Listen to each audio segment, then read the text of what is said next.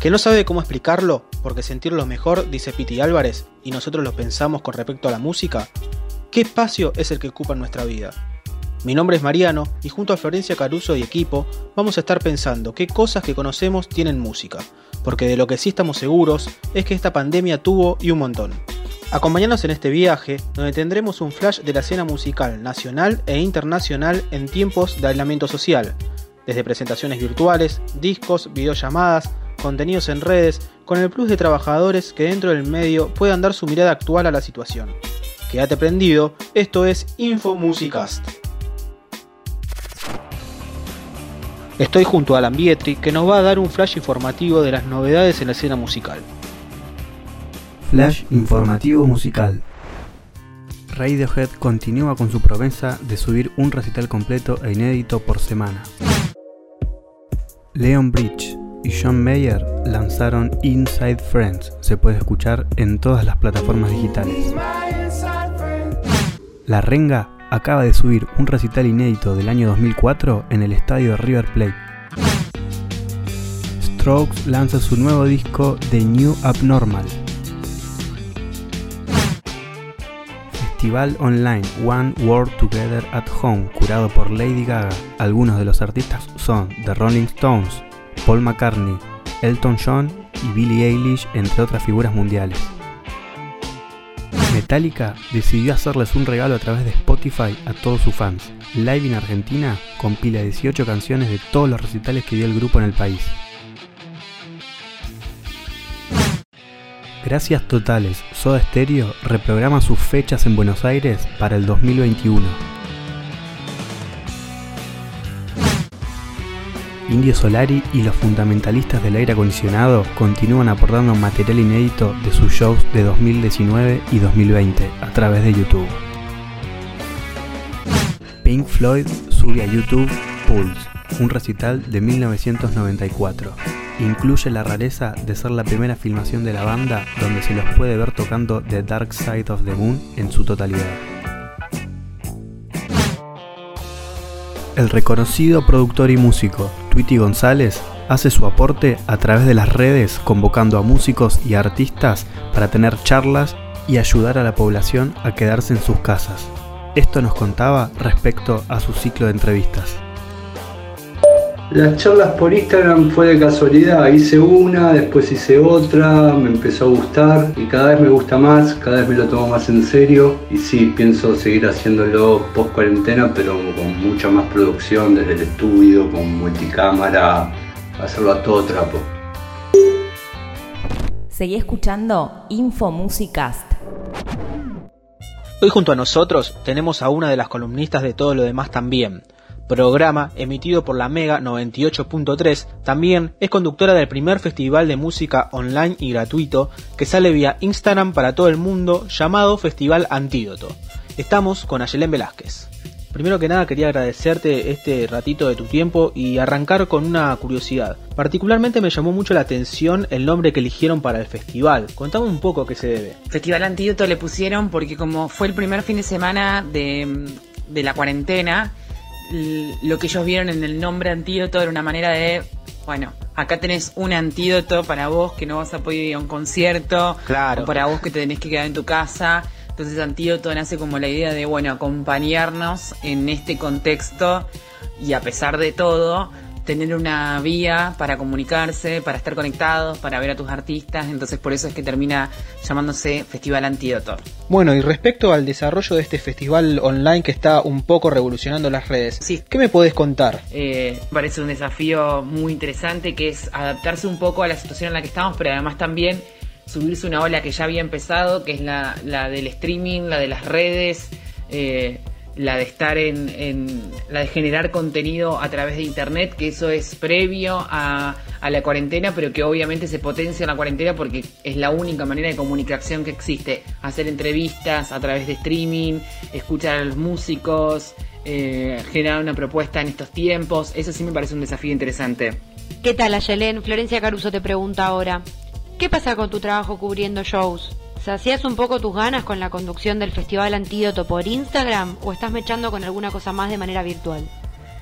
Bueno, de las cosas que más me gustan hacer em, y comunicar justamente es la de cubrir los conciertos, Claro. la de hacer las coberturas de los festivales, transmitir shows y festivales, que es lo que hacía con Mega, además del, del programa en el que estoy de lunes a viernes.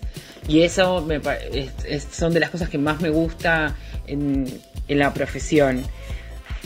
Sí, es- encuentro en el Festival Antídoto una manera de saciar eh, mi- lo que me gusta hacer, que es hacer entrevistas y todo, pero obviamente que extraño profundamente estar en una transmisión y por ahí no, es- no, no se compara, ¿no? Sí. Pero sí me, me parece sumamente importante encontrar manera de generar contenido y, y me pareció que el Festival Antídoto es lo que más se acerca a lo que a mí me gusta hacer.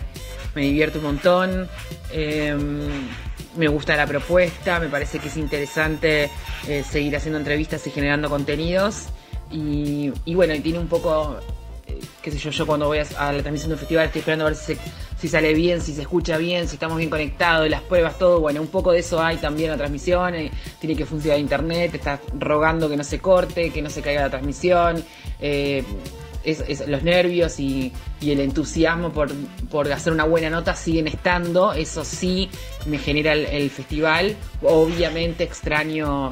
eh, hacer radio a la, vieja usanza y también extraño hacer las coberturas de los festivales. Pero es tiempo de adaptarse porque es, es el, el mundo entró en pausa y nosotros somos parte de eso. Entonces es adaptarse un poco a la situación y encontrar maneras de seguir generando contenidos que estén buenos y que sean piolas.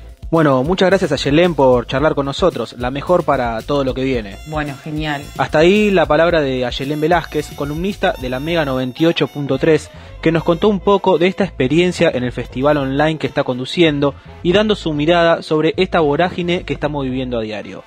Acordate de quedarte en casa y sintonizar Info Musicast. Radio Éter, radio con escuela propia. El cine no solo es imagen, también es música. Quédate en la columna de Seba.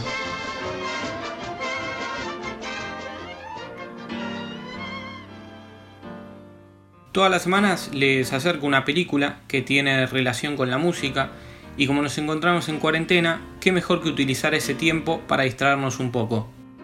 Hoy les traigo Rocketman, la película estrenada en 2019 que nos cuenta los comienzos en la música de Reginald White, más conocido como Elton John.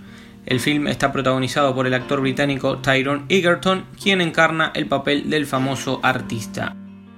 Se van a encontrar con una película que detalla la dura infancia que tuvo Elton, ya que no era querido por su padre, el cual lo abandona cuando apenas tenía 10 años, y su madre, que si bien estaba presente, comienza a tener un poco de desprecio hacia Elton a medida que él crece y su imagen comienza a ser más pública.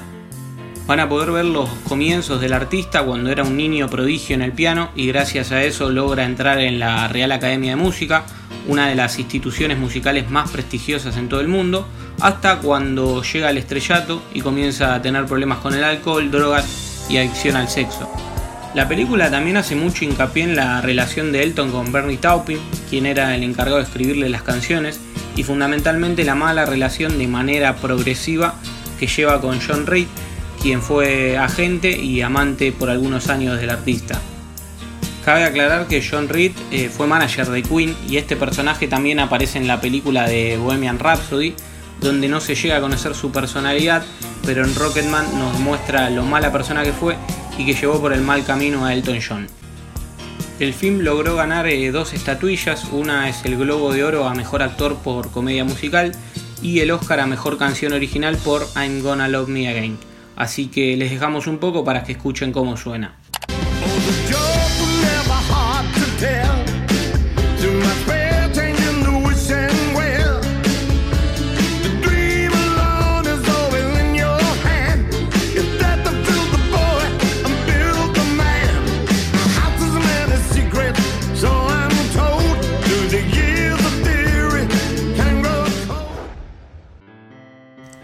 Curiosidades que nos deja esta película es que las 22 canciones que aparecen fueron grabadas con la voz de Tyrone, porque tiene un timbre de voz muy parecido al de la estrella británica. Además, el director de la comedia musical Dexter Fletcher eh, no es la primera vez que realiza una biografía sobre un artista musical tan reconocido. Anteriormente tomó las riendas de Bohemian Rhapsody, luego que despidieran a Brian Signer, a quien habían dejado a cargo del proyecto. Y atención que estas dos películas tuvieron muchísimo éxito y Fletcher reconoció que le gustaría en algún momento realizar una sobre la reina del pop Madonna. Eso es todo por hoy, prometo la próxima semana traer más cosas interesantes sobre el mundo de la música en el cine, así que miren la película y quédense en sus casas. www.radioether.com.ar Online. ¿De quiénes vamos a hablar ahora y por qué? Vos seguro querés saber qué vas a tener para disfrutar las próximas semanas. Está acá con nosotros nuestra compañera Valen, que nos viene a contar cómo sigue la escena musical. Hoy me moví completamente del plano de la música argentina y traje algunas propuestas del universo musical estadounidense para que exploren esta semana.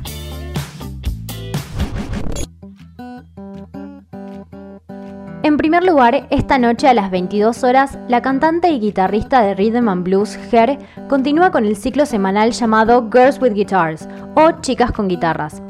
Este se trata de una serie de shows en vivo por Instagram en los que el artista, junto con otras músicas invitadas, cantan canciones propias, hacen covers improvisados a pedido de sus seguidores y charlan sobre instrumentos y composición musical. Por supuesto, cada una desde la comodidad de sus casas. El primer episodio ocurrió el lunes pasado y contó con la participación de Tori Kelly y Alicia Clara, dos cantantes y multiinstrumentistas norteamericanas. No puedo adelantarles con quiénes estará hoy mismo Ger, ya que sus invitadas son siempre sorpresa. Pero les invito a que entren a arroba en Instagram a las 22 horas y lo descubran ustedes mismos. Por último, el miércoles 22 de abril se realizará Jersey for Jersey, un evento encabezado por los músicos John Bon Jovi y Bruce Springsteen con el fin de recaudar fondos para ayudar a combatir el COVID-19 en una de las ciudades más afectadas de Estados Unidos como lo es New Jersey. El concierto virtual contará con la participación de artistas como Tony Bennett y Charlie Puth, entre muchos otros, y será transmitido mundialmente por las aplicaciones de Apple Music. Facebook, Radio Ether, Twitter, arroba esto es Radio Ether. Conectate con la radio.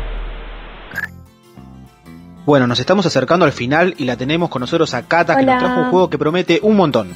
Así es, Marian, el juego que les traigo hoy fue tema de conversación de grupo de WhatsApp, paralizó las redes sociales, un quilombo. ¿De qué estoy hablando? Nada más ni nada menos que del Mundial de Canciones de los años 2000. Qué bien. Esto sucedió en Twitter, un usuario eligió 128 temas cantados en español y los dividió en 32 grupos de 4 canciones que, mediante de los votos de la gente, fueron siendo eliminadas o candidatas de la próxima ronda. De Yo una. lo que hice fue una recontra pequeña selección de los grupos que más me gustaron y los traigo acá para que elijamos una de cada grupo y justifiquemos por qué. Buenísimo. Andale, mecha. Bueno, en el primer grupo tenemos Hips Don't Lie, Putita, Un Sirio Sin Ti y Sin Despertar de Kudai. Para la votación va a ser primero Marian, después Flor, Valen y último yo y así las otras rondas. Dale, me parece perfecto. Eh, yo voy a elegir Putita de Babasónicos, me parece el mejor tema de la banda, así que se merece mi voto. Yo elijo putita porque Babasónicos es amor desde siempre. Yo claramente elijo Hips Online porque Shakira es una reina. Bueno, yo acá estoy con Valen, eh. Babasónicos es la mejor banda, pero Shakira es la reina de los No, 2000. O sea, hay no, que- no, no, tiene, que ganar, de Shakira, acuerdo. lo siento. El No. segundo grupo tiene Llamado de Emergencia será de Las Pelotas, Mariposa Traicionera y Procura de Chichi Peralta. No, sin duda, elijo llamado de emergencia. No puedo no votar al king del reggaetón, Daddy Yankee. No, no puedo no votar Procura porque es una de las canciones del 2000 que más, más me hizo bailar. Estoy con Flor, procura, la escucho y automáticamente empiezo a mover las cachas. Procura es un temón, pero la verdad es que llamado de emergencia lo canté mil millones Claro. de veces. Daddy Yankee es un capo. Muy bien, muy bien. Y al final, ¿quién ganó el mundial? Te tengo una buena noticia. El primer puesto se lo llevó llamado de emergencia con un 51%. Claro, The King. Fue para Cara Luna con un 48%. Y el tercero fue para Atrévete, que le ganó con un 72% a Torero. Buenísimo, Cata. La verdad, muy interesante el juego. Te mando un abrazo y estamos hablando. Gracias chicos, nos vemos. Seguí escuchando Info Musicast. Hasta acá te hicimos un repaso de la escena musical de la mano de grandes artistas y personalidades que pusieron su voz para que estés al día con cada novedad. Mira, Marian, te voy a decir una verdad. Me quedé con ganas de más. ¿Pareció corto? Entonces escuchamos lo que viene por Info Musicast como siempre.